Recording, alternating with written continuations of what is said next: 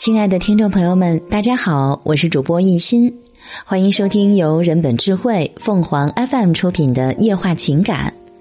从玩伴到老伴儿，把爱画出来。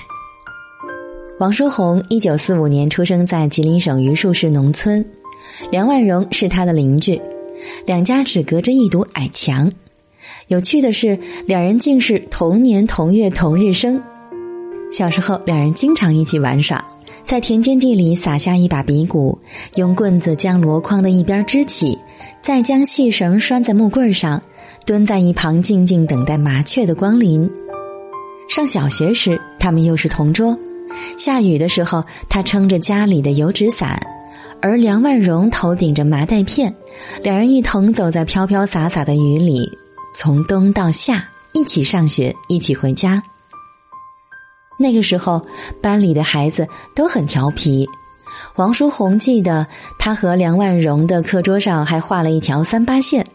有一次，他不小心越了界，他抹起眼泪儿，一时间他不知所措，只好憨憨的连连道歉，直到王书红破涕为笑。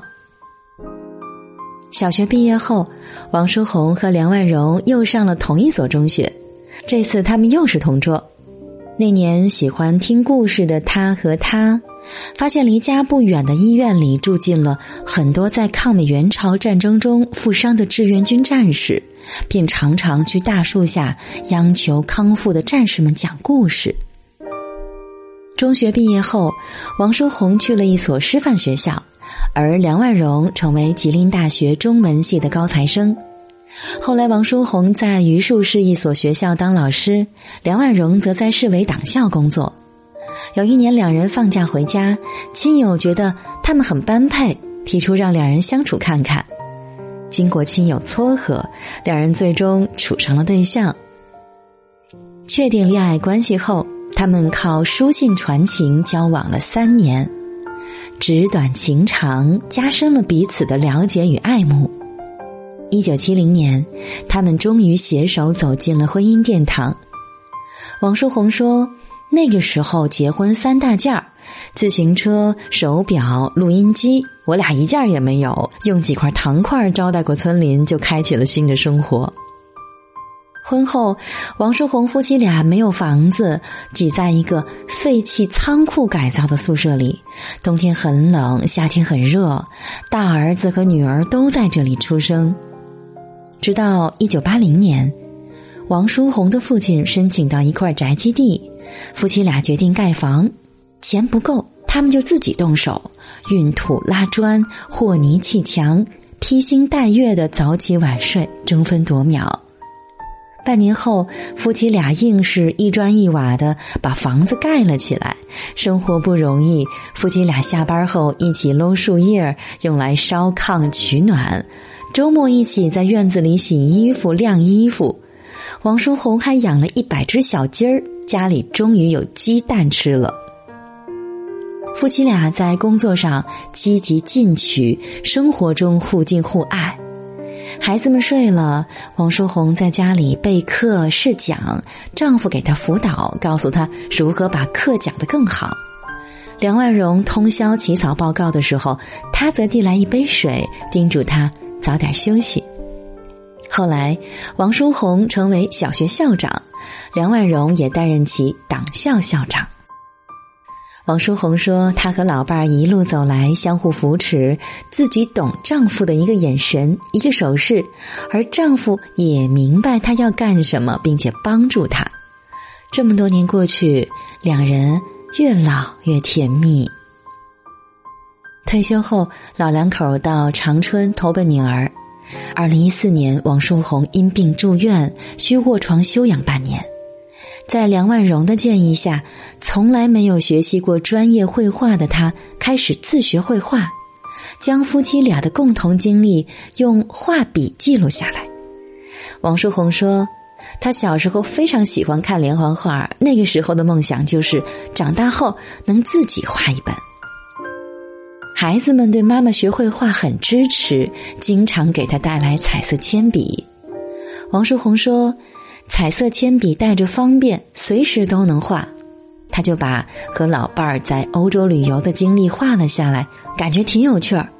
王书红越画越有兴致，他觉得艺术真的是来源于生活，需要仔细观察，越画对生活越珍惜。王书红画画的时候，一旁的梁万荣给他当参谋出主意。梁万荣建议，把我和老伴儿的故事当做创作主题，把他们夫妻几十年的人生经历画下来。王书红一听，频频点头。很快，一幕幕历久弥新的往事展现在眼前。相识七十余年，结婚五十余载，新中国日新月异的变化。从小的经历和记忆，以及他们生活的点点滴滴，都被王书红画在栩栩如生的彩色铅笔画里。有时候半夜来了灵感，他也会翻身起床画上一阵子。经过不懈的努力，王书红的彩色铅笔画越画越多。二零一六年，王书红的部分铅笔画在长春图书馆展出。尽管画纸是三十二开的草纸，画工也不够专业，但经过的人都会驻足浏览，称赞画的很真实、很亲切。王书红画的杀年猪、跳房子、赶大集，都是自己的亲身经历。画面上的小吊床、炉铲子等物品，许多年轻人都没见过。画中的一幕幕都真实发生过，也是我对生活的美好回忆。希望孩子们珍惜现在的幸福生活。王书红介绍，经过创意构思，两三天就能完成一幅画。现在，王书红夫妇每周都会和孩子们聚一聚。他不仅通过画作记录自己对生活的理解和感悟，更希望通过这些画册对后辈产生影响。为了树立良好家风，他想将这些手绘漫画作为传家宝，一代代传下去。如今，王书红夫妇已经度过金婚，每天早晚他们都要手拉着手一起去公园散步，就连洗衣服、做饭都要一起合作。他洗菜，他就负责切菜。他炒菜，他就负责放调味料；他洗衣服，他就负责晾晒。他们平时上课、做公益，还一起演出、下棋、旅游。平时王书红和梁万荣出去写生，他画景物，画眼中所见，他就把它当成模特，用相机拍下来。他看风景，也成为他眼中的风景。夫妻俩已经成为彼此的眼睛，谁也离不开谁。王书红说：“婚姻就是两人在一起，无论苦乐，相依相偎。每次翻看这些画册，他和老伴儿都觉得是一种美好的享受。”听众朋友们，无论你是开心还是难过，不管你是孤独还是寂寞。希望每天的文章都能给你带来不一样的快乐。你也可以关注我们的微信公众号“情感与美文”，收听更多内容。我们下期再见。